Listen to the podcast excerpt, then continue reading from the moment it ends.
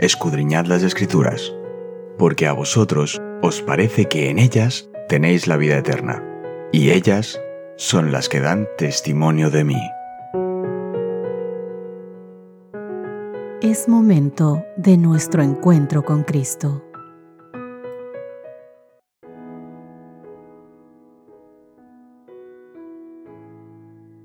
Hola, hola, ¿qué tal queridos amigos? Qué gusto poder reunirme junto a ustedes un día más para hacer un resumen de lo que fue nuestro estudio de esta semana con el título Un momento del destino. Un maravilloso título donde comenzamos a describir lo que el Señor espera de nosotros. Y para esto, Él nos ha mandado un mensaje maravilloso, para que ninguno diga que no fue avisado, para que a todos se toque la puerta del corazón con el mensaje de salvación. Nuestro texto base de Apocalipsis 14, que era nuestro capítulo para estudiar, versos 14 y 15 decían, Entonces miré y vi una nube blanca, y sobre la nube a uno sentado semejante al Hijo del Hombre, con una corona de oro en su cabeza, y en su mano una hoz aguda. Y del santuario salió otro ángel, y clamó a gran voz al que estaba sentado sobre la nube, Toma tu hoz y ciega, porque ha llegado la hora de cegar, y la mies de la tierra está madura. Queridos amigos, es una ley de la naturaleza intelectual y de la espiritual que lleguemos a ser transformados por medio de la contemplación. De ahí que es importante nuestro estudio diario. La mente se adapta gradualmente a los temas en los que se ocupa. Se llega a asimilar lo que se acostumbra a amar y a reverenciar. Jamás se elevará el hombre a mayor altura que a la de su ideal de pureza, bondad o verdad. Y si el yo en su ideal más sublime jamás alcanzará algo más exaltado, más bien se hundirá en bajezas siempre mayores. Solamente la gracia de Dios tiene poder para elevar al hombre. Librado el ser humano a su propia suerte, su conducta empeorará inevitablemente. En forma sutil e imperceptible, casi inadvertida, al principio, nuestro carácter y nuestra personalidad cambian según la semilla que estemos sembrando en nuestra mente. Siembras buenas semillas y produces buenos frutos. Siembras las malas semillas en este mundo y obviamente producirás el fruto de este mundo en tu carácter. Si sembramos indiferencia hacia Dios y hacia los valores y las prioridades espirituales, cosechamos el fruto de la indiferencia, la apatía, la complacencia espiritual y la frustración en nuestra vida espiritual.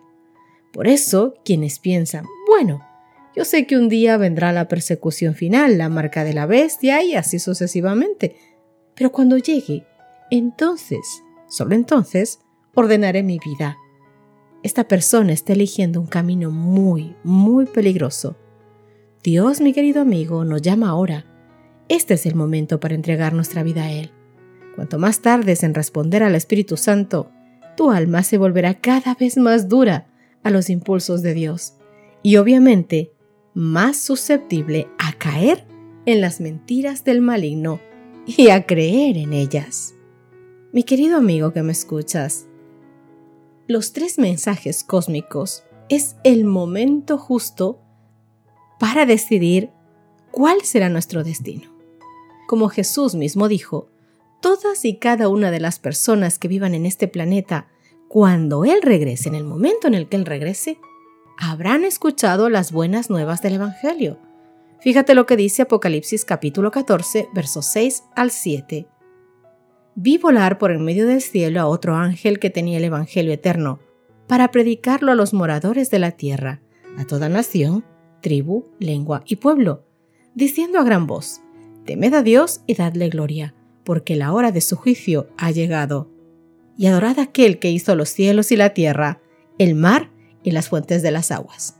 Obviamente este versículo nos transporta al momento de la creación, donde nos recuerda a cada uno de nosotros quién es nuestro Dios, de dónde salimos. Somos seres amados, somos seres creados, pertenecemos a alguien. No estamos aquí por el azar, estamos aquí porque un Dios de amor nos creó, justamente con eso, con amor. Y nosotros debemos volver a nuestros orígenes, a darle la honra y la gloria a quien verdaderamente lo merece. Y ese es el mensaje de los tres ángeles. Y este mensaje habrá llegado a todas las naciones, a toda persona, al momento en el que el Señor vuelva. Es decir, nadie le podrá decir al Señor, no hemos sabido, no hemos escuchado, no hemos entendido. Todos, todos y todas las personas sabrán de este mensaje. Y todos habremos tenido que decidir en aceptar las cómodas enseñanzas de una falsa salvación, que es Babilonia, como la representa la palabra de Dios, o adherirnos al remanente fiel del que se habla en Apocalipsis capítulo 14 y del que da unas características maravillosas. Otro ángel le siguió diciendo, Ha caído, ha caído Babilonia, la gran ciudad porque ha hecho beber a todas las naciones del vino del furor de su fornicación. Y el texto 12 dice lo siguiente, Aquí está la paciencia de los santos, los que guardan los mandamientos de Dios y la fe de Jesús. Queridos, todos habremos tenido que decidir entre aceptar la marca del adversario que simboliza la bestia o recibir el maravilloso sello de Dios. ¿Cuál es el momento en el que decidimos nuestro destino? Como hemos dicho, no es cuando Cristo venga, no es al final, es hoy, ahora. Las decisiones finales dependerán de las pequeñas decisiones que tomemos cada día en nuestra vida. En esta semana también pudimos hablar sobre el Hijo del Hombre, la expresión el Hijo del Hombre. Y Jesús realza su humanidad cuando habla de su sufrimiento y de su disposición a ayudar a todos. Vimos en Lucas capítulo 9 verso 22 y Marcos capítulo 10 verso 45. Él es el único que nos puede dar perdón, el único que nos ofrece la salvación. Como hombre, Jesús caminó por esta tierra, sanó a los enfermos, fue tentado como nosotros y pasó cada una de nuestras pruebas. Por eso es que Él nos puede entender cada cosa que nos pasa. Podemos estar seguros, queridos amigos, de esto, porque Él está capacitado para juzgar nuestras decisiones. Cuando en la crisis final cada persona haya tomado su decisión, este mismo Jesús vendrá nuevamente, así como lo vieron ir los apóstoles. De esa misma manera, en gloria, vendrá a recoger a su pueblo. También vimos el juicio celestial. Juan, el apóstol Juan, ve a Jesús sentado sobre una nube, con una hoz en su mano, esperando el momento de recibir la orden de partida. Observa que Juan no ve a Jesús viniendo a la tierra en la nube. La segunda venida se produce cuando Jesús recibe la orden, mete tu hoz y ciega, porque la mies ya está madura. En Apocalipsis 14, el verso 14, nos da un texto paralelo a lo que dice Daniel capítulo 7, el verso 13. En ello se describe el juicio divino previo al advenimiento. Queridos, cuando este juicio termine, todo caso estará resuelto, todo se habrá visto. El carácter mismo de Dios quedará vindicado ante el universo, porque el carácter de Dios fue lo que puso en tela de duda el enemigo, Satanás. Entonces, y solo entonces, se dará cuenta no solamente nosotros, esta tierra, sino todo el universo, toda la creación, de que quien estuvo mintiendo desde el principio fue Satanás, y que el carácter de Dios siempre fue justo y misericordioso. Esto se tenía que hacer así, para que el carácter del Señor se viera vindicado en este momento y el carácter de Satanás saliera a la luz para que luego no haya ninguna duda de que el carácter del Señor es perfecto. Jesús vendrá en las nubes, mis queridos amigos, vendrá en las nubes por los redimidos. El ángel dice, la mies está madura, la cosecha de la mies, el destino de los justos.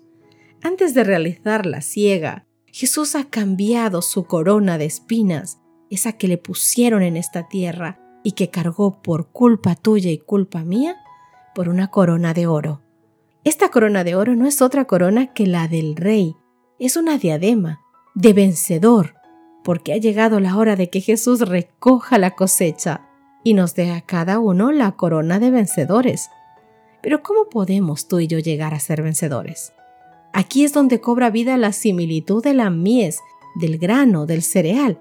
Para poder ser cegada la mies, querido amigo, debe crecer hasta poder llegar a ser un grano maduro y perfecto, donde se distinga claramente el trigo maduro de la cizaña.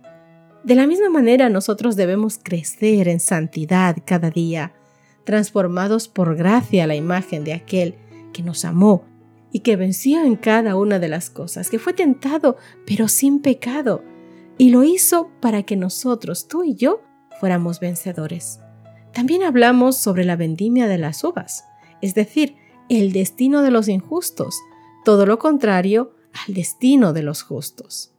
Si los justos que somos la mies hemos crecido en santidad cada día, obviamente los injustos, los racimos de uvas, lo han hecho en impiedad.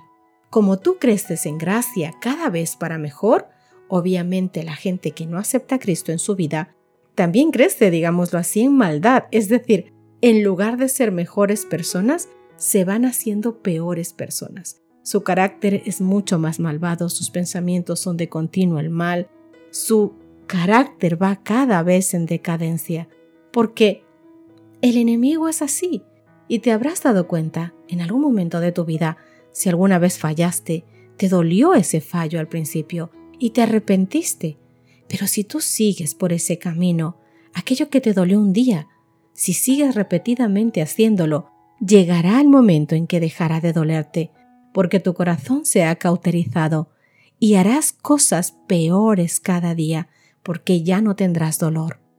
Así el destino de los injustos. Por eso llegará al colmo, a su madurez, cuando termine el tiempo de gracia concedido por Dios. O hemos sido santificados, o hemos sido rechazados completamente la gracia divina. El contraste es impresionante según la Biblia y evidente para todo el universo. Cada uno revelará con sus palabras, con su conducta, con su forma de ser, con su forma de tratar, con su forma de hablar, a quién decidió servir. Recuerda que esta decisión será el resultado de las decisiones que tomes hoy, que tomes cada día. Querido amigo, hoy Hoy es el momento de reconocer a Dios como tu Dios. Hoy, hoy es el momento de dejar de lado todo cuanto te separa de Él.